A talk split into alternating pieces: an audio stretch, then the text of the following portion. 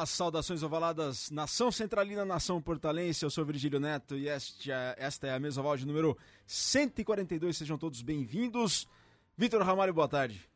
Boa tarde, Virga. Boa tarde a todos. Olha, começando, cheguei aqui na correria, rapaz. Mas deu certo, deu, porque afinal de contas é um programa mais do que especial. O Beto. É, já tô antecipando então. o pessoal já leu, o Beto Gouveia tá conosco, ex-presidente da BR. Pô, ajudou bastante a gente até a pesquisar um pouco sobre a história do rugby. Enfim, tem muita coisa pra gente contar, porque esse programa vai render, Virga. Vai render. Diego Gutierrez, Diego Monteiro, rugby por inteiro. Por inteiro. É, o Vitor tá um pouco confuso, não tá acostumado a correr, veio correndo aí, faltando um pouco de oxigênio no cérebro, mas daqui a pouco ele se recupera já. Falei, um convidado especial, convidado histórico, falar muito sobre a história do rugby no Brasil, falar um pouco também sobre o que ele vê no futuro, o que ele vê do que está acontecendo agora, um pouco de polêmica. O, um pouco de polêmica e, como sempre, não é, Virgão? Muito, muita discussão, muito rugby. Muita cultura de rugby hoje, certamente. Chitão, tudo bem, Chitão? Opa, boa, boa tarde, galera. Boa tarde, pessoal do portal, pessoal do Central 3. É, mais um prazer aí de estar aí junto com vocês, ainda com esse mito aí na nossa frente. É um mito, uma peça rara, uma raridade, uma pessoa que fez história no rugby do Brasil e que a gente tem a honra de receber. Presidente da BR por dois mandatos, 2003 a 2005 e depois de 2006 a 2008. Antigamente, diretor de propaganda da antiga Associação Brasileira de Rugby, tá aqui todo paramentado com a gravata da BR, com vários botões na lapela. É. História no SPAC no Rugby Nacional. Roberto de Magalhães Gouveia, Beto Gouveia. É uma honra te receber. Boa tarde. Que satisfação. Temos bastante história para contar e a gente quer saber a sua opinião. Olha, é, eu acho que eu estou muito mais honrado do que vocês, porque oh. é a primeira vez que a gente ouve falar de que alguém quer saber da história do rugby, né? Escreve, eh, publica, manda para jornal, não sei o que e tal, mas saber da história viva, né? Hoje tem pouca gente como eu que fez parte de umas diretorias aí que ainda estão aí podendo falar sobre isso, né? E, e o saudoso Bill Rimes, eu estou aqui por causa dele, Luiz Eduardo Magalhães Gouveia, o Dado Gouveia, que foi Teu primo. Né? meu primo, capitão da seleção brasileira durante 10 anos na época mais difícil ainda do que a minha. A minha foi até que fácil. Como é que foi ser presidente da BR em tempos tão difíceis, Beto? De 2003 a 2005, 2005 a do, 2006 a 2008. Como é que foi, Beto? Olha, a BR, a BR tinha primeiro uma, uma sala lá na rua Vaia de Abreu, professor Vaia de Abreu. O Bill tinha conseguido essa sala, ele tinha uma ideia de fazer um campo de rugby, um clube de rugby. Era Rugby House, não era? Exatamente. House of, não, Rugby House. É. E, e, lá aconteciam os, as, todas as discussões, os bate-boca, a arbitragem, tudo acontecia lá. E eu frequentei algumas vezes e por uma questão de ter alguns amigos que poderiam ajudar na parte de montar a arquibancada lá no SPAC, eu uh, o, o Bill me chamou para ser diretor de propaganda. Montei uma equipezinha. Na época ainda a gente fez de tudo para ter os resultados dos jogos. E a gente ia para o escritório do Carlos Von que era um ex-jogador do, do SPAC, e ele era advogado e tinha um aparelho de. De. Tele, não, não é telégrafo, é um pouco mais novo do que isso. Telex? Telex, exatamente. Ô, louco. Aí a gente digitava a coisa, fazia uma fita e mandava pro Estadão, pro, pra Folha de São Paulo, mandava para todo mundo. Era o único jeito que a gente tinha para divulgar isso e tinha que ser domingo à noite. Aliás, o pessoal né, não, deve, não deve saber, mas, pô, é quem é mais novo, né? Mas se você olhar, nessa, sobretudo anos 80, quando a gente olha é, Folha, Estadão, Gazeta. Tinha muita tinha coisa. Tinha muita é, coisa de rugby. É, tinha Beto Diego Gouveia, é. tinha um, pe um, pedacinho de Beto Gouveia. tinha muita coisa. E, e, aliás, o rugby, inclusive, passou, passou na TV nesse período. É, é, é tinha um, teve. teve um programa no canal 7 de um cara. A Record, né? Um, um tal de Goulart de Andrade, lembra dele? Ah, o Comando da Madrugada? É, ele fez uma matéria com a gente lá. Foi bárbaro, quer dizer, a gente tinha e uma na cultura também, né? Na Bandeirantes também, a Bandeirantes passou o, jogo dos Penguins, SPAC Sim. Penguins, a gente passou lá. E foi engraçado porque eu e o capitão, que era o, o Bill Prezada, a gente foi convidado para comentar o jogo. Como foi passado é, é, videotape, então a gente estava jogando e aí no intervalo a gente falou: não, o Brasil tá indo, o SPAC tá indo bem, não sei o que. Tava, falou, mas vocês não estavam jogando? a gente tomou banho e veio para cá, né? A gente tomou banho e veio para cá e estamos falando com vocês. E, e vamos voltar pra lá, né? Porque o segundo tempo nós jogamos. Ô Beto, só pra. é, Eu acho muito interessante esse assunto da, da comunicação, marketing nesse momento. É. É, cara, como é, que, como é que era o contato? Como é que vocês conseguiam? Porque o rugby ainda não era olímpico, não era profissional. não- É, aí tá falando no momento que nem Copa do Mundo tinha. Em 87 começou a Copa do É, Mundo. Tem a pois história do leilão da garrafa de uísque. Como é que. Não, é- é- isso é, é- essa história da. Eu, como profissão, sou leiloeiro, né? Só faço leilão de arte. E aí, um dia. Deixa eu só terminar essa história do marketing do, do Vitor. A, a coisa era o seguinte: a gente era dificílimo. Você ter uma ideia, todas as listagens que eu te passei, inclusive, que você viu, eram digitadas na máquina de escrever. E não tinha telefone, era só telefone fixo. Hoje vocês são fáceis, é, manda pro WhatsApp, anda, é, Facebook, põe isso, põe aquilo. Meu, naquela época não tinha nada né? Para tirar fotografia, né? Aquela época tirava fotografia. E você tinha que mandar no One Hour foto para tirar a foto, para achar a foto, né? Então, bom, era assim que funcionava. Agora, era muito difícil, era muito difícil. Por isso que a gente teve essa ideia de usar o Telex, que era a coisa mais moderna. Depois começou o fax, né? Ah, é, Aí- eu aí peguei o fax, é. pra... Aí depois é, a gente tinha uma secretária lá na BR, que era a Babi, que é membro, né, jogador aí do- do- dos primeiros primórdios da seleção feminina. E, e ela, ela e a Missy eram duas secretárias que a gente teve lá que ajudavam a fazer esse tipo de divulgação, porque, porra, dificílimo. Aí quando veio a tal da internet, eu falei, precisamos ter uma página, né? E aí eu criei o brasilrugby.com.br, que hoje já chama outra coisa, ww2, não sei o que, tal, e jogaram fora tudo que eu tenho lá. Mas eu tenho guardado, viu, CBRU? Eu, eu tenho também, você, É. você, você me emprestou. Então, então ah, ah, eu tenho tudo guardado e eu fazia edição, eu contratei um, um- designer, eu fazia os logotipos, eu criava os logotipos de cada campeonato. Pô, é lindo. Vou, Parecia uma penteadeira de puta, mas era lindo. E Eu vou do confessar leilão que- da- do Então. patrocínio? É. Não, só, eu vou conversar, Viga. O, o, lo- o, a- a- o antigo Brasão, eu sou muito mais fã, tá? Eu gosto mais dele. Aí, Mas daqui é conf- confessando. É, tupi pra todo mundo. Tupi ou não tupi, né? Bom, ah, o caso do, do leilão é o seguinte: um dia eu fui convidado para Você é fazer. um leiloeiro, leilão. le- você é Eu- leiloeiro. Eu, sou leiloeiro, faço leilão aí com a Ana Maria Braga, já fiz com o Luciano Huck, já fiz com outras pessoas, já fiz na TV Record. Eu bom, tenho aí uma carreira bacana de. São 35 anos de leiloeiro. E aí, por fazer esses leilões meio malucos, não sei o que tal, fora do comercial, fora do, do- da coisa, me chamaram para fazer uma garrafa, um leilão de uma garrafa de uísque. Uma garrafa de uísque super especial, que só tinham tru- 200 no mundo e uma delas estava no Brasil. E aí eu falei, pô, tá bom. Isso era 2004, mais ou menos, e a gente estava prestes a, a precisar de dinheiro para poder fazer o Campeonato Sul-Americano Feminino eh, de Seven aqui no Brasil. O segundo, porque o primeiro tinha sido na Venezuela, a gente ganhou, né? Que as meninas até me ofereceram o troféu que eu tenho guardado de, de- bem guardado na minha casa, porque ninguém sabe onde é que foram os outros troféus que estavam na, na série da BR. Mas esse está guardado e está comigo. Um dia, se vocês quiserem, pode tirar foto. Bom, e aí eh, eu fui para esse leilão e vendi a tal da garrafa. Porra, caro pra cacete, acho que era 50 mil reais, uma coisa assim, uma garrafa absurda. Aí eu cheguei pra perto do cara e falei, mas o senhor faz o quê? Não sei o que. Eu falei assim, "Ah, sou presidente do HSBC pra América Latina. Falei, "Uh, rugby, HSBC, Seven, né? O maior patrocinador, o, o circuito de Seven do HSBC. Eu falei, ah, é você, né? É você que vai me ajudar. Preciso de 10 mil reais. 10 mil reais pro HSBC, o que que? É, Nada, né? É uma chave da, da, da porta da garagem, né? Que eles mandam fazer, custa 10 mil reais. Bom, Cheguei, marquei a reunião, eu fui eu, eu com o Bernard Higgins na minha época, na, na minha gestão. O Bernard Higgins era o nosso diretor de propaganda, né, diretor de marketing nosso. E fomos para lá e falei, ó, esse cara vai começar a falar inglês, eu não vou entender nada, então eu levo um, um, um inglês que aí eles se falam. E aí fomos conversando, não sei o que tal. Ele falou, não, adoro, não sabia que no, no Brasil tinha rugby, não sei o que tal, vocês têm que divulgar mais isso e vamos fazer, talarará. Ele chamou, abriu a porta um diretor de marketing e ele veio, um cara de Curitiba, não sei o que tal, falou, não, o diretoria de marketing fica lá em Curitiba e a gente é, vem aqui para assessorar. Conversamos, não sei o que tal, o cara adorou a ideia, tinha montado um belo planejamento, tudo direitinho, quanto custava, quanto isso, quanto aquilo. O cara demorou uma semana e voltou para nós.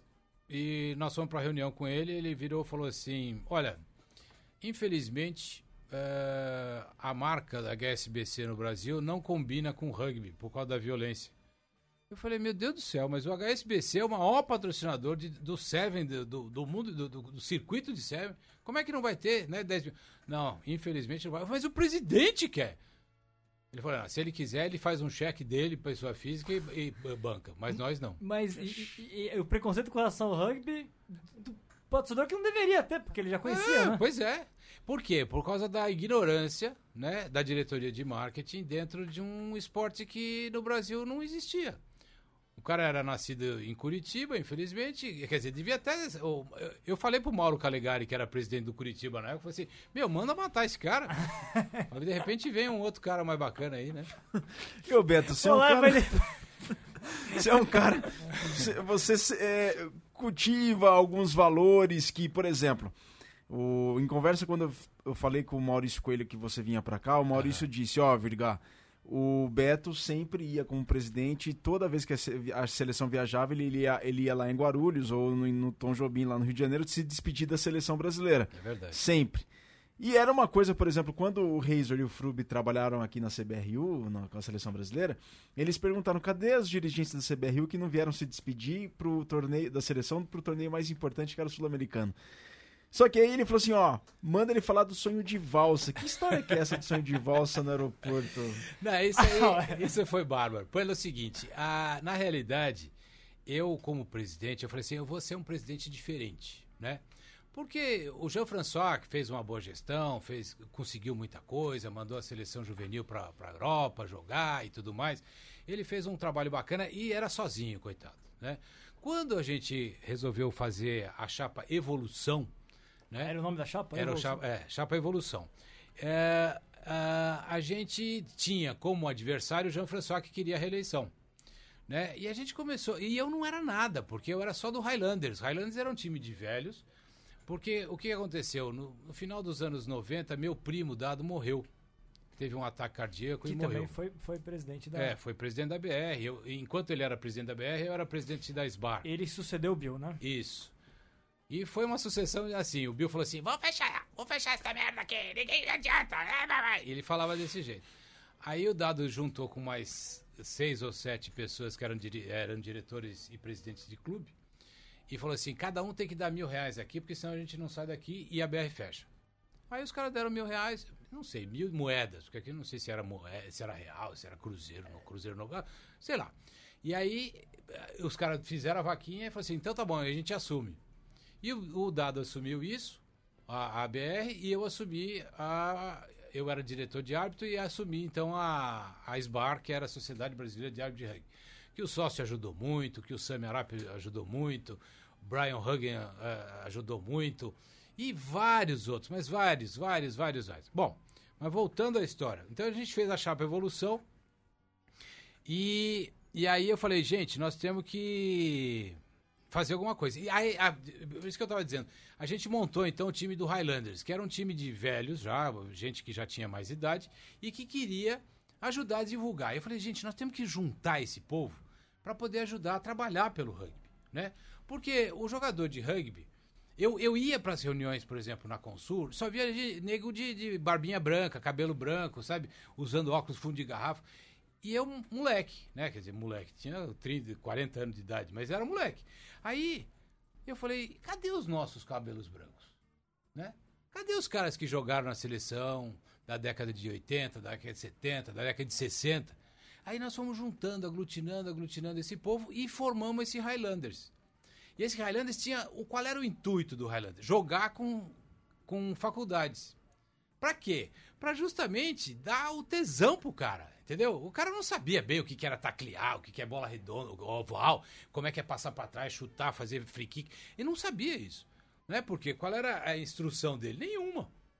Então a gente começou a jogar. E, e deu muito certo. Uma vez eu me lembro que na, no jogo contra a Uni Santana, a gente ganhou, sei lá, empatou. A gente não conseguia correr, né?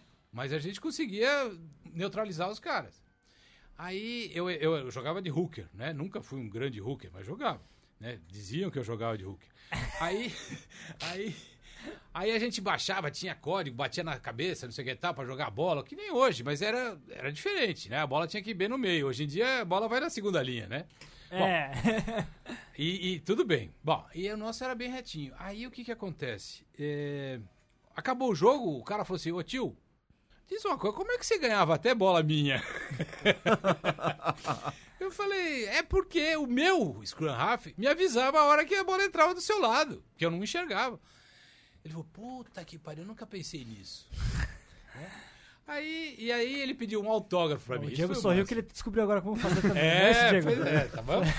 Então essa é a dica. Bom, ah, então a gente formou a, Chapa Evolução, fizemos a, coisa e resolvemos fazer, é, é, tocar esse negócio lá em São Roque. Aí o Jean-François tirou a candidatura. Eu falei tudo do Highlanders pelo seguinte, porque eu não tinha clube para me indicar. E aí eu fiz uma força, porque já- o Highlanders tinha dois anos de, de- de cadastrado. Tinha dois anos de cadastrado.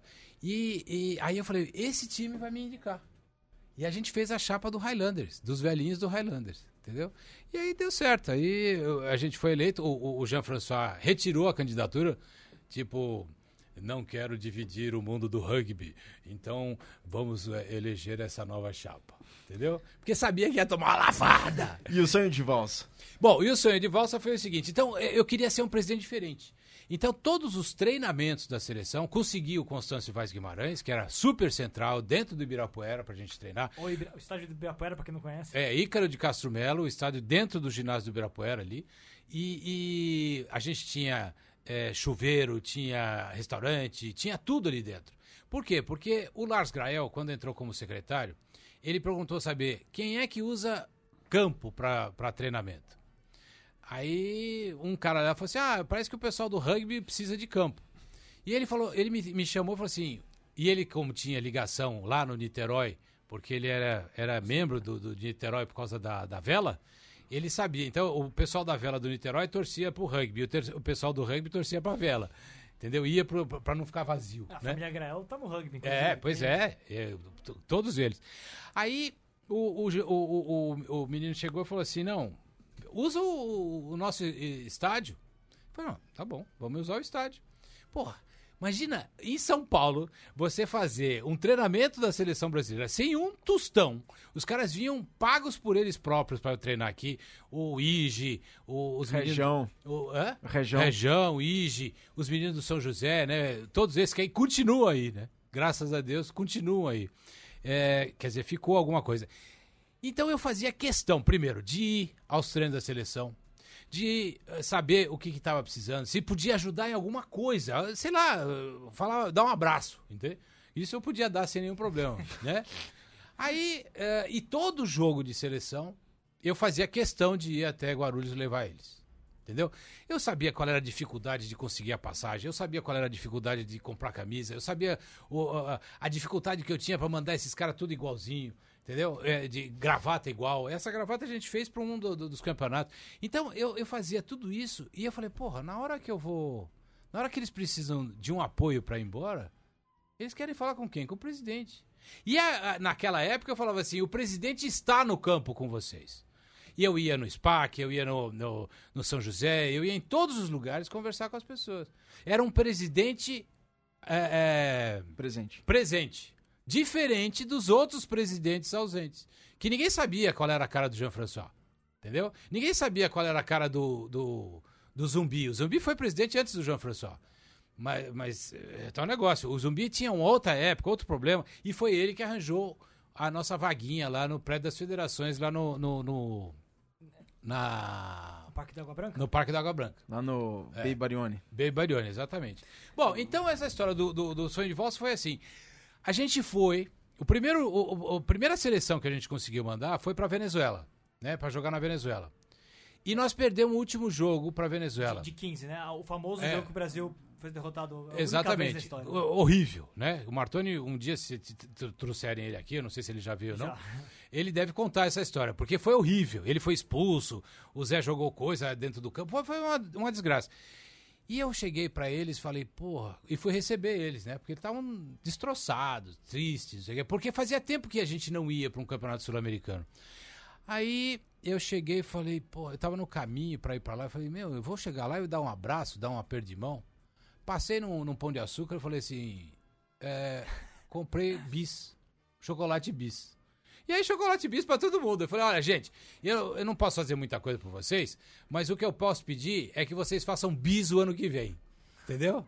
E vamos jogar com tudo em cima deles. Ficou, isso aí. Passaram-se. É bom isso daí. É, né? Eu quero um bis de vocês, né? Esse mesmo esforço, mesmo tudo. Aí passou oito anos, né? Ou quatro anos, e a gente foi lá pro, pro, pra final do, do Paraguai. Eu peguei um avião no dia do jogo, fui pra lá. Não, acho que eu- um dia antes, dormi com eles, não sei o que tal, tomei café da manhã com eles. É, é, é, tava o Pierre, tava o, o Ney, é, lá do Niterói, que era o manager, e mais algumas pessoas, e fui pra lá. Cheguei lá, conversei com todo mundo, não sei o que tal. Na hora de ir pro jogo, eu falei assim: eu não vou separado, eu vou com a minha seleção. Entramos no campo, entramos no, no- no ônibus, e todo mundo quieto, concentrado, pensando no jogo e tudo mais. E aí, quando a gente chegou lá no, no estádio, a gen- no, no clube, a gente parou e alguém falou, fez uma preleção lá, eu acho que o treinador lá fez, o, Pierre fez uma preleção, e eu falei, olha, eu quero a palavra agora. Aí, todo mundo achou estranho, né? Porra, presidente dentro do, do ônibus, vai falar o quê, né? Aí é, foi um dos dias mais emocionantes da minha vida. Eu comecei a falar, falei assim, olha gente, eu sei qual é o, a- o que vocês querem, eu, eu vi que vocês treinaram, eu vi isso, eu vi isso, não sei o que tal, parará, parará, parará, e eu quero o bis que eu dei pra vocês, né? Porra, aí, aí todo mundo né? saiu da, daquela tensão que tava, né? E começaram a história. E aí, o Henrique Dantas, que era o terceira linha, né? Depois que a gente foi campeão e não sei o que tal, no meio da festa, ele virou e falou assim: sonho de valsa, sa, sa. Eu falei, mas que cato é isso? Que, que, o que sonho, sonho de valsa? Eu falei, não, sua cabeça aí parece um sonho de valsa mordida. Diego, você tem uma pergunta aí, você tem alguma coisa pra falar? Bem, tem- não, eu primeiro quero saber se o presidente e o senhor ainda vão se despedir dos jogadores no aeroporto, será?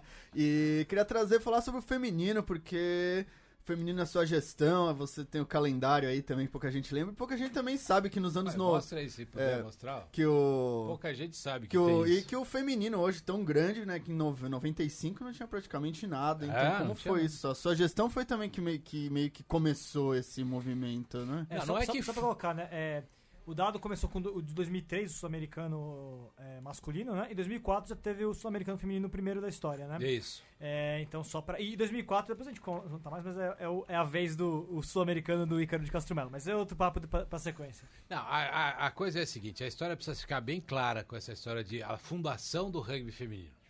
O rugby feminino tinha três moças que me atormentavam, a gente podia chamar de três pentelhas, que nós temos que louvá-las. Uma era Márcia Miller, outra era Natasha e Paula Ishibashi. Natasha Olsen, que era filha do, né, do grande Olsen. Todo mundo do já Espanha. teve aqui. É, todo mundo já teve aqui. Muito bem. Essas três são a- os prior, são, elas são as, as, as responsáveis de ter isso. E o Flávio depois entrou junto porque o Flávio treinava elas e tudo mais. Muito bem. O que aconteceu? Elas começaram, não, vamos jogar, vamos jogar, não sei o que e tal. E elas começaram a jogar paralelamente aos jogos brasile... aos jogos de, de masculino. Não fe- eh, seleção, nada disso. Campeonato, por exemplo, tinha SPAC e Alfa. Aí jogava SPAC e Alfa feminino. Ou é, SPAC e Band. Jogava SPAC e aí um combinado de Alfa e Band. Entendeu? Rio Branco. E assim ia. E aí começou a se jogar isso aí 2000 e pouco. Não é? Na virada ali, né? É, na virada, exatamente. Quando eu assumi em 2003, ah, já começou um negócio de olimpismo. E o olimpismo necessitava que o esporte tivesse tanto masculino como feminino. Só, só pra colocar pessoal. A, a eleição do rugby foi em 2009, mas o processo é anterior. né? Muito, muito Tanto anterior. é que o- a Série Mundial de Sevens começou em 99. Que o World Rugby já pensava. É, É, o, tanto que o- essa organização do feminino, em parte, vem porque é um projeto de longa data do, Não, da World longo, Rugby, é. que era o IRB na época, de colocar nas Olimpíadas e tinha que ter o Lá, feminino. lá pra 99 eles já estavam pensando em, em um É. Olimpíada. Não, e eu vou te dizer, e ti- eu tive, depois fui diretor, né? Fui vogal da, da, da Confederação Sul-Americana e ninguém da confederação queria rugby feminino. Era só eu e a Venezuela que queríamos. Entendeu? Não, porque precisa ter, por causa do olimpismo e não sei o que tal. Eu falei, gente, então vamos fazer. né? E aí forcei, forcei, forcei, e o primeiro campeonato foi na Venezuela. Por isso que foi lá. E o segundo tinha que ser aqui, Barquisimeto, exatamente, que era longe. As meninas reclamaram pra cacete, porque pegavam um avião, pegavam um avião menor, pegavam um ônibus e aí chegavam no estádio, né? Com a língua no, no, no, no pé. Bom, de qualquer forma, essas três meninas levantaram essa coisa do rugby feminino. Elas são as responsáveis. Eu mesmo era um cara que. fu, rugby feminino, cara. Né? Porque uma vez eu tinha visto um jogo lá no SPAC e eu vi uma cena horrível. A menina passou correndo com o rabo de cavalo, ah, não teve dúvida. Pegaram pelo rabo de cavalo, pá, puxaram a menina pra trás, né? Então eu achei, não, isso não é pra mulher, né? E a- o pensamento do argentino era exatamente isso. Como o- o- o- existia um, um acordo de cavalheiros dentro da Confederação Sul-Americana, que o presidente da Confederação Sul-Americana tinha que ser obrigatoriamente argentino, o vice-presidente tinha que ser obrigatoriamente uruguaio, e o, o secretário e tesoureiro tinham que ser argentinos. E o resto podia ser qualquer um, entendeu? O, o segundo vice-presidente acho que era chileno. Bom, Era o ranking, né? é, era isso, era o ranking. Então a gente nunca tinha nunca ia ter chance. Até um dia que eu cutuquei, cutuquei, cutuquei e falei, amigo, nós temos que ter um, um- um- vogal aqui, um diretor, pra é, falar de assunto de, de- de clubes B, de país B. E aí eu fiquei o, o presidente do B, entendeu? E aí foi que a gente criou vários problemas, várias polêmicas. Na época da eleição do Hugo Porta, a gente melou a eleição. E assim foi. Foi assim, ou cede, Melaram o Porta. Não, é, ou cede O maior técnico gente, que ele tomou foi isso? é, eu, esse foi o taco que ele nunca mais esqueceu da vida. E eu vou te dizer, eu sentava com ele na mesa assim, eu falei, esse cara tem uma cara de, de, de- de maquiado, né? Parece um palhaço. Ele- aí eu falei, você é um palhaço. Ele não entendia o que eu falava, então tá tudo bem. Bom, vamos lá. E assim a gente bloqueou o Hugo Porta e não fizemos ele presidente no dia. Aí a gente falou assim, nós queremos isso, isso, isso, isso. Senão a gente não vota no Hugo Porta. E conseguimos. Por quê? Porque a gente eram cinco, né? Chile, Brasil, Paraguai, eh, Venezuela, Peru. Colômbia e Peru. Ah, não, Paraguai era, né? Paraguai era lambe-saco do, do pessoal da, da Argentina, então, do Uruguai. Então esses cinco fizemos a maioria. E os caras não sabiam o que fazer. Falei assim, gente, os cinco, os cinco mais farquinhos estão dando ordem na gente. Olha, vai ter que ser assim, assim, assim, assada. E fizemos um monte de coisa. Pedimos- Conseguiram recursos, né? Recurso, tudo. Fizemos, fizemos exatamente isso. Fizemos coisa que eles não acreditavam. Voltando então à história do feminino. Aí, eles não queriam pelo seguinte, porque as namoradas dos jogadores de rugby argentinos não jogam rugby feminino, Jogam hockey. jogam hockey. As namoradas dos jogadores brasileiros jogam rugby. Então a gente passou, a gente tá 10, 50 anos na frente deles. É O que a Argentina tá na frente da gente, a gente tá na frente deles no feminino. Claro. Entendeu? Porque as nossas meninas começaram a jogar muito tempo antes. Elas já entendi, elas já entendiam de rugby, É, se envolviam. né? exatamente. Elas falam assim, chega de fazer só sanduichinho para terceiro tempo. Eu quero jogar. Entendeu? E aí foi isso que aconteceu. Foi daí que começou. E aí, em 2004, a gente fez esse campeonato aqui. 2005, né? Foi o campeonato que a gente fez aqui. É, cinco. isso. 2005. É, 2004 a gente No foi para o aquecimento. É, em 2005, não, foi no, no Ícaro de Castro Melo. Foi no Ícaro? Foi. Ah. Uma, Foi. infor- uma informação que o Victor não Não, tinha não. errado. não, não, não, não. Ele não, não se confundiu. É que ele não leu direito só. Bom, então quer dizer que o rugby feminino deu uma guinada e contrabalançou o poder dentro da Consur. Ah, é, é, é, Ó, era- isso, isso é interessante de pensar, até porque além, de, além do rugby feminino ter trazido muita coisa, por causa de ministério, porque aqui É. tem resultado, também balançou a consulta. Não, no o ano seguinte, o ano seguinte que a gente começou com essa confusão aqui, eles mandaram 10 mil libras a mais. A gente recebia 150 mil libras para poder sobreviver ah, o ano inteiro, né? A- a- a associação. E eles recebe, a gente recebeu 10 mil a mais por causa das meninas. E eu falei, eu numa assembleia da, da, da, da, da- da- BR, eu falei, esses 10 mil são exclusivamente para as meninas. Eu não vou usar um tostão disso aí. Elas vão usar, elas vão gerenciar. Passei isso na mão da Natasha. A- A Natasha era diretora do rugby feminino com a gente. Ela era a que gerenciava isso aí. Usaram esse dinheiro, se eu não me engano, para ir para a Europa, a primeira viagem que elas fizeram para a Europa. Entendeu? Não foi essa do calendário. O calendário foi a, foi a segunda. Né? E então foi isso. E se não fossem essas meninas, a gente estava muito mal das pernas. Entendeu? Porque ah, elas é que deram a, a coisa. Porque a seleção brasileira, porra, perdia de todo mundo. Né? Perdi até do Paraguai. Perdeu aqui do Paraguai no último jogo. E, e, ô Beto, isso é muito interessante, porque aí na sequência você também tem a questão sua dentro do Comitê Olímpico Brasileiro, né? De como conseguir negociar tudo isso, porque afinal de contas o feminino tinha resultado. É. Aí, quando o rugby virou olímpico em 2009, a, a- a- a- o Brasil já era 5, 4, teve um ano que não teve, então 5, 7, né? E 8, já era tetracampeão. É, ou não. pentacampeão. Bom, o Brasil, ah, o Brasil Rugby Feminino não perdeu nenhuma partida até hoje, se eu não me Sim, engano. Nenhuma até hoje. né? Porque nunca chegaram perto da gente. Né? E as meninas. A gente trocava o time, fazia, não sei o que e tal, mas não perdia nenhuma vez. E, e como é que foi essa, essa discussão dentro do, dentro do. Aqui no Brasil, quando o rugby já tava. Quando você tava batendo na porta ali pra poder participar de, de Comitê Olímpico, de Ministério, enfim. Bom, isso aí foi o seguinte: no, porque antes de ser olímpico, ele precisava ser pan-americano.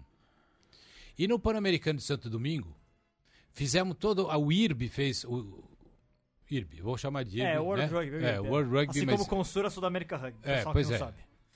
É, eu sou velho, não tem jeito. Então, o, é que nem falar ginásio, né? Falar colegial. Né? Não tem esse negócio de. Né? Segunda época, é nono ano. É, exatamente. Não tem nono ano, não tem isso, eu não sei o que é isso. Bom, então, de qualquer jeito, o que aconteceu foi o seguinte. Fizeram um trabalho muito grande dentro do IRB para esse negócio virar pan-americano. Porque era o primeiro passo para voltar a ser olímpico. Né? E esse pan-americano, 2003, em 2003, foi em Santo Domingo. República Dominicana. Exatamente. O presidente do Comitê Olímpico Brasileiro, que seria o próximo presidente do próximo Pan-Americano, porque era 2007 no Rio, ele resolveu. é, o IRB fez toda a gestão e falou: olha, vai para vai para Santo Domingo o presidente do Brasil e nós temos que o presidente do Comitê Olímpico Brasileiro e nós temos que fazer com que ele queira que o rugby seja pelo menos a apresentação. E o IRB mandou milhões de recados para todo mundo, secretário. Eu falei assim: você tem é, é, é, é, intimidade com esse Lars, Nussmann. eh, com o Nusman? Eu falei: não tenho, mas eu sei que ele sabe que existe rugby no Brasil. Que bom. Muito bem. Aí tava lá o Braceiras, estava não sei o quê, tudo, tudo na reunião lá de, de- do, do Comitê Pan-Americano de Santo Domingo. E na hora, ah, os esportes que poderiam ser apresentação em 2007. Aí falaram rugby. Aí o Nusman virou e falou assim: Mas rugby no Brasil não existe. Ó, louco, ele falou isso. Na cara de todo mundo. Agora tá registrado aqui. Na cara do, na cara do presidente da Consur. Na cara do cara que era, era diretor. Né? O cara pegou o celular e me telefonou e falou assim: Roberto, como você me diz uma coisa dessa? Como é que o presidente do Comitê Olímpico Brasileiro diz que não existe rugby? Eu falei. É. é, Bom, eu vou resolver isso. Aí. Aí eu fui conversar com o seu Nusman quando ele voltou. Né? Conversei com ele e falei o seguinte: é, Nusman, é, eu preciso marcar uma reunião com o senhor. Através do Lars Grael. Eu falei, ó, Lars, me, né, porque Olímpico, não sei o que e tal, me arranja uma, uma, uma, uma- um encontro casual com o Nusman. Eu falei, tá bom.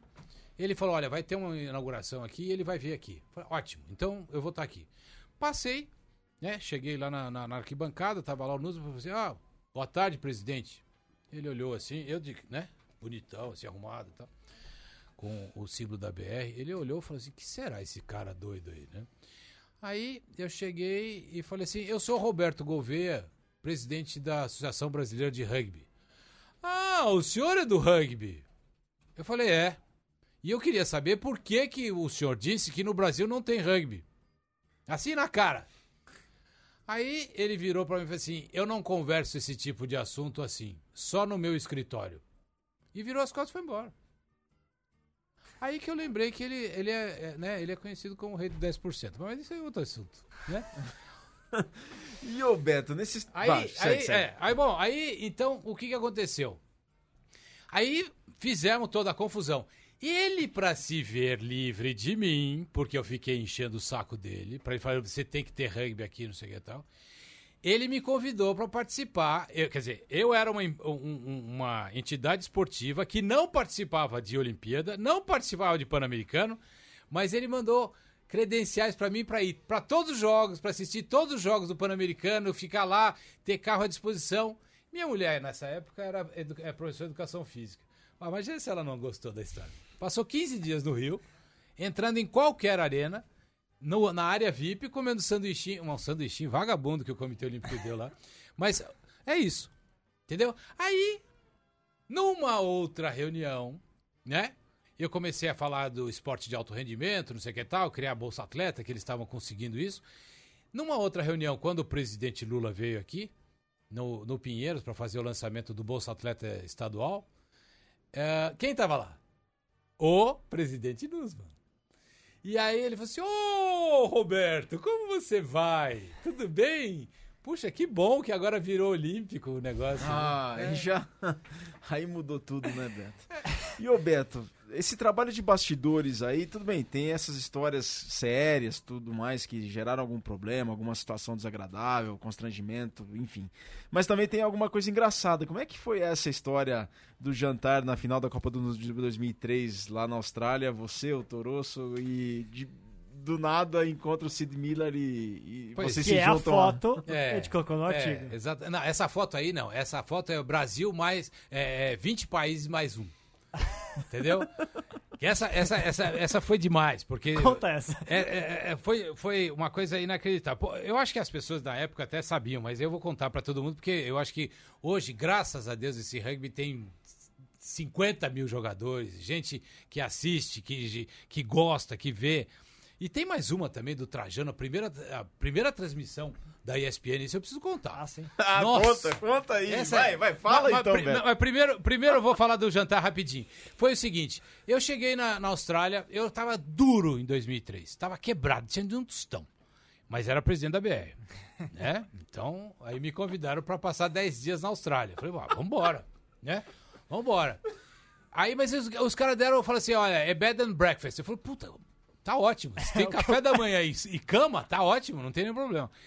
Aí pedi mil dólares emprestado pra um amigo, não sei o que e tal. Eu falei, ah, vamos embora pra lá e seja o que Deus quiser. Não sei se os caras vão deixar entrar ou não, porque só com mil dólares não dá. Mas tinha lá um cartão de crédito. Aí cheguei lá, depois de tantas horas, para no Chile, depois eh, foi pra Sydney.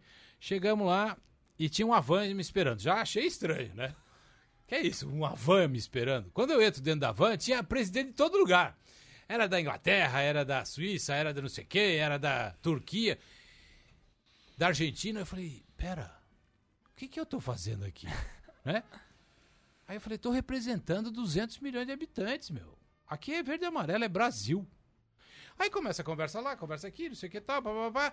De repente, essa van para. Para num hotelzinho meio ma- malacafento assim. Eu falei, hum, é aí que eu vou ficar, né? Um pulgueirinho. Aí, mas era só pro o- o- um dos, rep- do- do- dos atachê que eram pra descer. E aí continuou em frente. Quando eu paro, na frente do Hotel Marriott, o, Então, cinco bed and breakfast? É, bed and breakfast dele é isso. Com, com a vista pro, pro, pra, pra Bay Bridge de um lado e a, a, a, o Opera House do outro. Eu falei, ah, não, para. Não, não tô acreditando. E ainda em cima da minha cama tinha cachecol, tinha gravata, tinha abotoadura, tinha pin, tinha entrada, tinha é, é, binóculo, tinha um radinho pra você escutar o jogo, porque você tinha, né, você escuta uma orelha, escuta o árbitro, a outra orelha escuta o, o narrador oficial, ou então as duas orelhas escuta só o árbitro Isso. né? É, bom, e, e isso já tinha. Falei, nossa, 2003? Os caras são muito modernos. Bom, e assim foi. Aí, lindo, maravilhoso, não sei o que tal.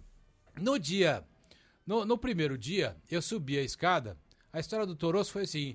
Aí, nós fizemos amizade ali dentro da van, não sei o que e tal. Eu falei, a única pessoa que tinha ali, que eu sabia que era brasileiro, que era meu amigo, era o Toroço. Porque o Toroço, né, o João Neto, né, o fotógrafo. O Toroço ah, era fotógrafo e tinha pedido para a BR entrar em contato com o pessoal da organização e pedir uma credencial para ele poder estar lá. Então foi a primeira vez que tinha um brasileiro dentro do campo e outro brasileiro do lado de fora, né, fazendo política. Aí eu falei, ô Toroço, é o seguinte, é, eu tô aqui, não sei o que tal, no hotel assim, assim, assado, vem, vem jantar comigo pra gente conversar. Eu não tô aguentando mais falar espanhol e inglês. Então o Toroço veio, né? Aí nós fomos jantar, eu falei assim, Toroço, senta aqui com a gente. Ele falou, Beto, você já viu quem é que tá sentado com a gente aqui? É o presidente da UAR, é o presidente do Chile, é o presidente do CQ, é o presidente da Inglaterra. Eu falei, então, meu amigo, senta-se, sinta e, e entre os presidentes só tinha o Toroço, que era o fotógrafo. Então fique à vontade, você é meu convidado. Porra, o cara não esquece isso nunca mais na vida, né? Bom, passou isso, no dia seguinte a gente foi pro campo. Ônibus, todo mundo arrumadinho, não sei o que tal, credencial. Sobe uma escada rolante, maravilhoso, Telstra Stadium, eh, Stadium, maravilhoso. Você sobe a escada rolante, não sei o que tal, e eu vejo assim um corredor que pra esquerda vai um povo e pra direita vai outro povo. O presidente da Consul nessa época era um chucrão, né? Não sabia falar inglês, não sei o que tal, era uma desgraça. E tinha lá um, um lugar pra você que chamava-se Irby Club, que você ia, né, para ficar à vontade lá, né? E esse Irby Club, o que que acontecia? Você tinha que falar inglês, né? A caipirinha lá eh, foi a melhor caipirinha que eu tomei na minha vida. Chamava Pumas. Porque os caras não sabiam o que, que era, né? Mas sabia que era. Por que, que era a melhor caipirinha? Porque o, o limão é importado, a, a- a cachaça é importada, o açúcar é importado. E o gelo é nacional, mas tudo bem. Entendeu? Era, foi a melhor caipirinha que eu tomei na minha vida até hoje. Isso em 2003, hein? Já faz um tempinho. Aí, e o presidente lá era muito chucrão. E ele não sabia. E tinha um atendente lá que era muito, vamos dizer assim. É, Aberta. aberta ao público e tal, né? E o porra do velho do, do presidente da Consul, que eu não vou falar o nome, que eu também não me lembro, mas ele falou assim: Roberto, convida ela pra ir pro, pro hotel comigo. Eu falei, "Mas eu vou convidar? né? Bom, aí a gente ficou muito amigo, né? No dia seguinte, não sei o que tal, então a gente ia muito nesse Big Club que ajudou as minhas finanças, porque eu não precisava gastar nada, porque eu comia lá, né? Porque era convidado do presidente da Consul, entendeu? Então foi muito bom. Então eu vi o presidente da Consul indo para a esquerda e nós indo para a direita, né?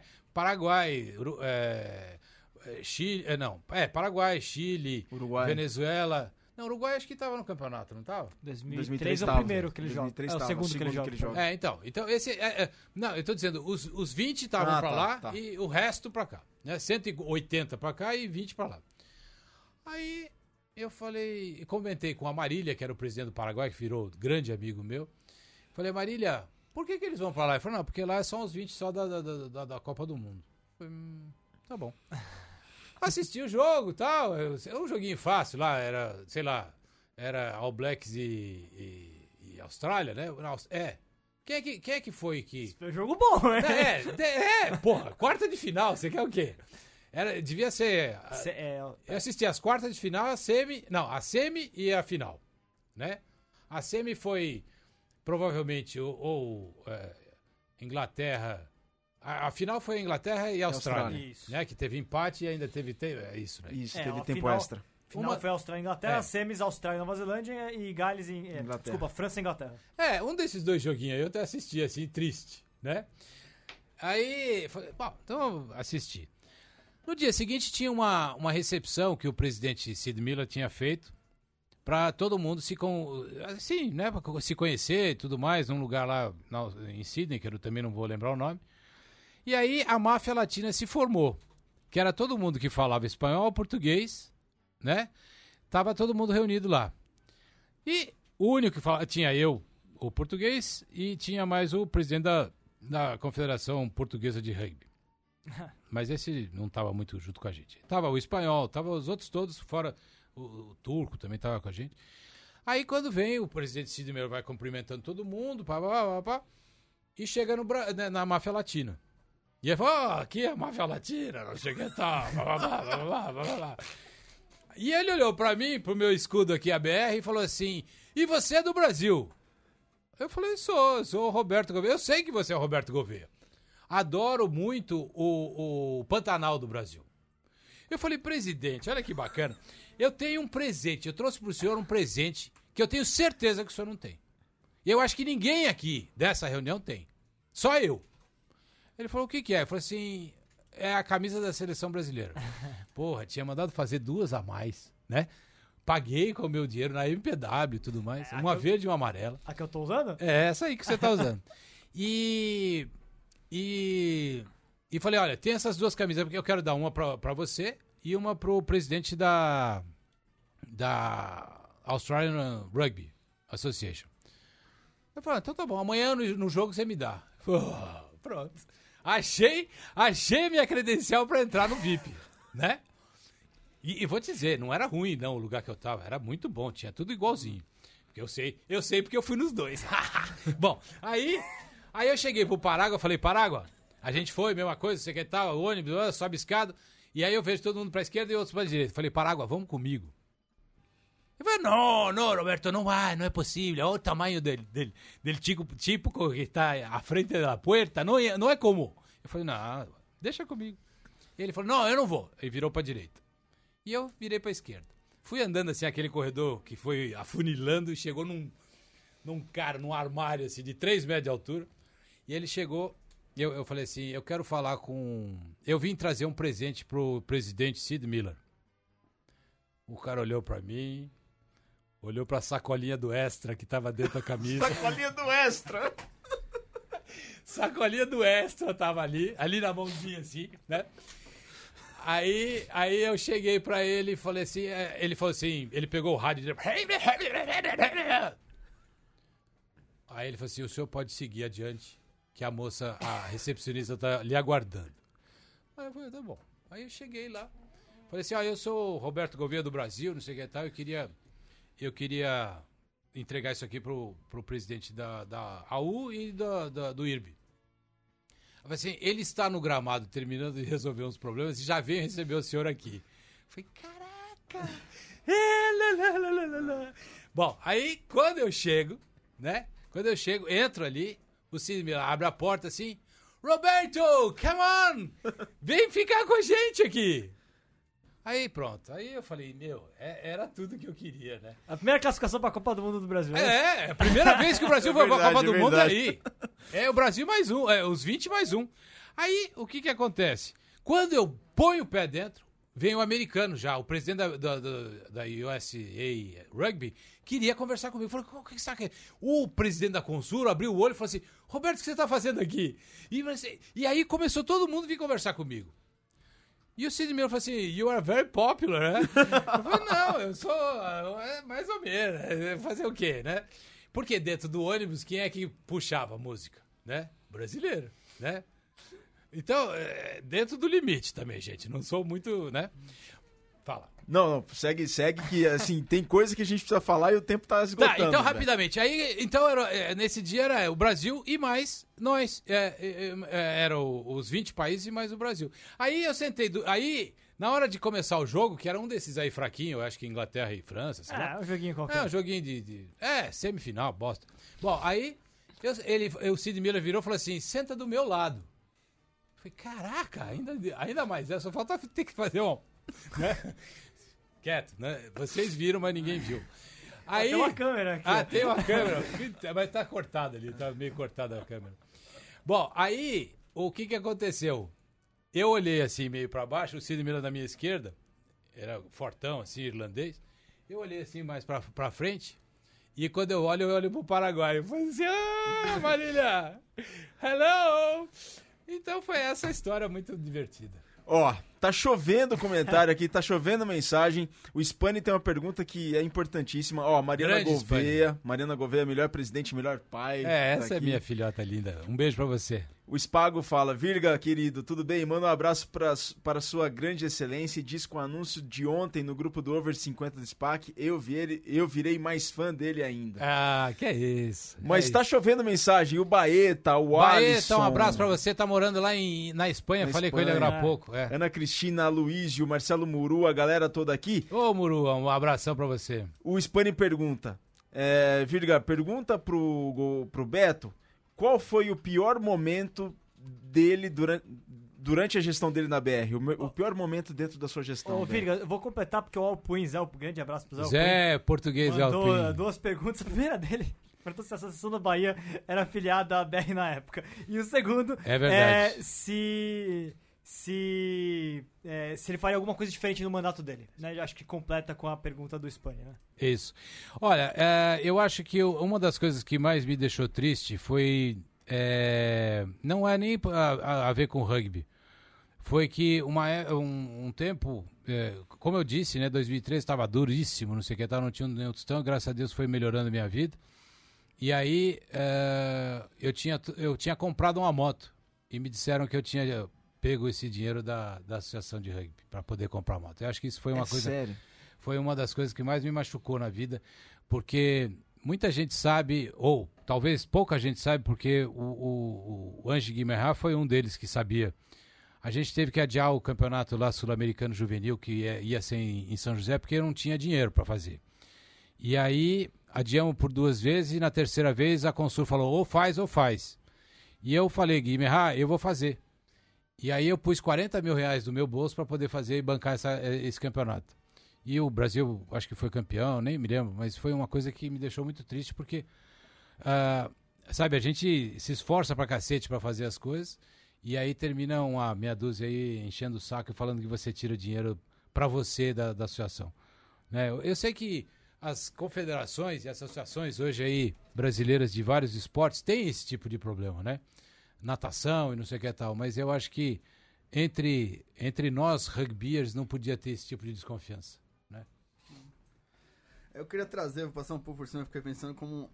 Eu queria saber como você vê o... a evolução do rugby brasileiro hoje. Alguém que teve de dentro, participou, saiu com a, com a sua experiência. Como você, o que você vê do rugby brasileiro hoje, as perspectivas? Eu acho o seguinte, eu acho que o, o, o primeiro processo do. O primeiro processo do.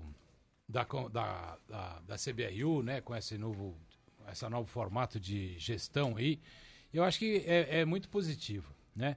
Mas é, eles estão baseados numa coisa que é, é baseado na, na, na, Federação de Vôlei, que quem era o presidente? O Nussmann. O Nussmann fez o seguinte, né? Ele pegou, criou uma seleção brasileira de voleibol de altíssimo rendimento. Hoje é Deca campeão, não sei o quê, pererê, pererê, pererê. Porém, ele fez isso para transformar um produto de mídia para você poder vender patrocinador e ganhar dinheiro. A diferença é que quem ganhou dinheiro aí foi ele, né? Como presidente ou como contratando a empresa da filha, não sei o que tal. O que está acontecendo no rugby brasileiro hoje é mais ou menos a mesma coisa. Claro, não é, não é o dinheiro que está ficando. Pra, não estou é, dizendo que os diretores, presidentes, CEO, não sei o que tal, estão recebendo dinheiro para isso. Mas o que eu vejo é o seguinte: é, é a fórmula de fazer uma seleção com estrelas para transformar em mídia é muito bacana, transformar em produto é muito bacana. Porém, esse lucro que precisa ter precisa ser investido dentro das federações. Precisa olhar para a Federação Paulista, precisa olhar para a Federação Catarinense, precisa olhar para a Federação Paranaense, precisa olhar para a Federação Carioca. E o rugby e o vôlei na época já tinha uma base de jogadores muito maior. É, exatamente. Mas hoje você vê, os campeonatos regionais de voleibol são fraquíssimos. Né? Tem meia dúzia de times que são com as figurinhas da seleção e só. Então, nós, nós, eu acho que o caminho está certo, mas eu acho que precisa é, é, moldar isso para que a gente crie né, uh, a base.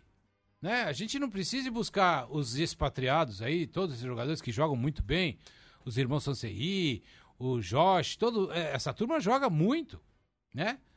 Mas nós temos que imaginar que os jogadores que estão hoje na seleção, que fazem sucesso, ou que são jogadores, Moisés, Tanquinho, não sei o que tal, eram da minha época.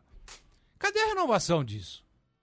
Entendeu? A renovação disso só vem com um campeonato juvenil forte, com um campeonato infantil forte, porque senão não, não tem renovação. Né? Ah, senão vai ter que chamar um cara que é filho de francês, é, né, é, filho de brasileiro que mora na França para vir jogar. Então, é, tem que pensar nessa coisa. A gente desenvolveu muitas tentativas, mas sem nenhum tostão. Né? Sem nenhum tostão. Agora, é o teu negócio. É, na minha cabeça, eu acho que precisa pensar um pouco nessa parte de desenvolver a base. É o trabalho do rugby para todos, é o trabalho de, de, de, de base do, do São José. E, esses caras é que precisam manter a seleção brasileira, né? Para poder voltar a ter uma, um campeonato forte. Na minha época, o Jean-François não deixava os jogadores da seleção jogar na seleção, da, nos clubes. Eu falei, mas peraí, e aí? Né? E na minha época, uma coisa que eu acho que mudou do Jean-François para mim foi que eu botei de novo o espírito do rugby dentro dos jogadores.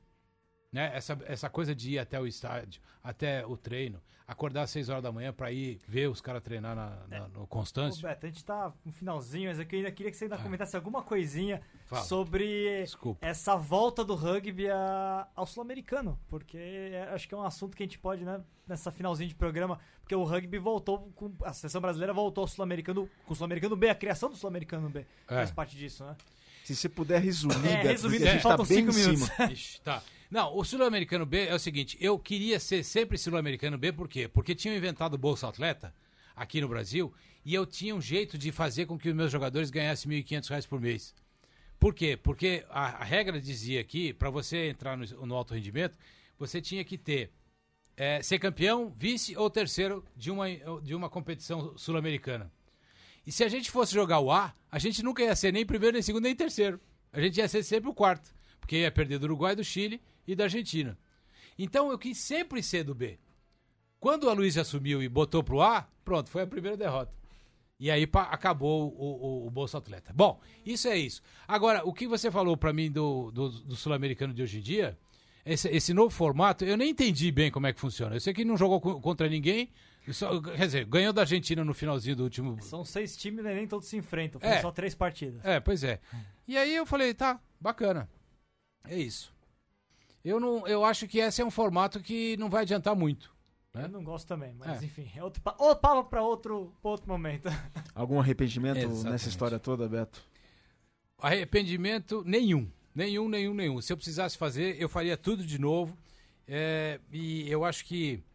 É, eu só precisava falar uma coisa aqui. Tem duas pessoas importantes na, na vida da BR, quando eu peguei a BR. A primeira pessoa foi o Sami Arabi Sobrinho. Por quê? Porque quando eu assumi a diretoria de arbitragem lá em 1988, não tinha livro de regra. A gente não tinha livro de regra em português. Tinha em espanhol, tinha em inglês, sei que tal. A E gente tinha, não tem no momento, só pra te dizer. e tinha que, e tinha que mandar vir de lá, né? Aí eu cheguei pro, pro, pro- A gente ia começar um campeonato. Ih, Isso é a história. é, bom, a gente ia começar um campeonato. Sami Arap, fala. É, a gente ia começar um campeonato e o Sami tinha acabado de voltar de- de- de- da- dos Estados Unidos. Eu falei, Sami, você vai dar uma palestra e o que você falar vale regra. Aí eu fui anotando, não sei o que tal, todas as regras. Tudo direitinho. Ele traduzia e fazia. Nós jogamos durante um ano inteiro, em 88, 89, com a regra errada. Porque o Sami tinha interpretado diferente.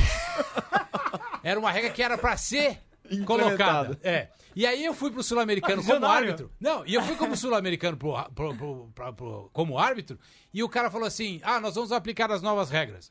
E eu falei, porra, primeira vez que eu venho no campeonato, árbitro, que, quais são as novas regras? Não, você é bandeirinha. Aí eu falei, para. Né? Aí perguntei pro cara, o que, que é a nova regra? Ah, é isso aqui, é isso aqui, é isso aqui. Eu falei, mas isso é pra gente? É do ano passado. Porque o Sam já tinha dado isso pra gente. Entendeu? E aí eu mudei, aí me mudaram pra apitar é, é, Argentina e, e Paraguai. Segunda pessoa, você falou do Sami, quem que é Muito bem. pessoa? A outra pessoa Pra é fechar. pra ter uma ideia, o, o- existe uma coisa que no rugby precisa ter código disciplinar e arbitragem. Então o Sami me ajudou nisso. E o outro foi o Maurício Vilela Machado, francês. Que ele desenvolveu o novo código disciplinar que está vigente até hoje. Entendeu? Era, são as duas dois patamares. Um dia vocês vão chamar esses caras para vir aqui. Bom, o Sami. Chamaremos. Chama, o, Cham- o Sami tem que voltar. Tem que voltar. é. Diego, muito obrigado, valeu. Rápido, rápido, rápido. Não, é isso mesmo. Obrigado pela conversa. Realmente muito bom ouvir as histórias e acho que é isso. Valeu, Vitor. Valeu, não. Sempre um prazer estar com, tá com o Beto. Aliás, a gente tem. Dá, dá pra repetir esse programa, Viga, porque tem mais coisas pra contar aqui, cara. Ixi, se tem. Nossa, se tem. Chitão, muito obrigado. Opa, muito obrigado. Muita gente aqui no, no Facebook perguntando muita coisa. Isso merece mais um programa pra gente responder essas perguntas aí. Vambora. Sem dúvida. Beto, muito obrigado. Foi uma honra te receber aqui. Vinícius, olha, e toda a mesa, Vitor, Chitão e Diego. Diego. Diego. É, foi um prazer enorme. Eu acho que isso aí está guardado comigo aqui e eu precisava passar isso para alguém, né? É, não sei se dá para ver aí, mas tem folhas e Tem folhas, folhas, de coisa o aqui. Diego mandou uma mensagem também, não, não vai dar pra ler, mas a gente deixa isso pra uma próxima. É, e, e a coisa é essa. Então, eu agradeço o convite e volto quantas vezes vocês precisarem. Boa. Maravilha. Galera, a gente fica por aqui. Voltamos na próxima semana. Saudações ovaladas, Nação Centralina, Nação Portalense. Um grande abraço.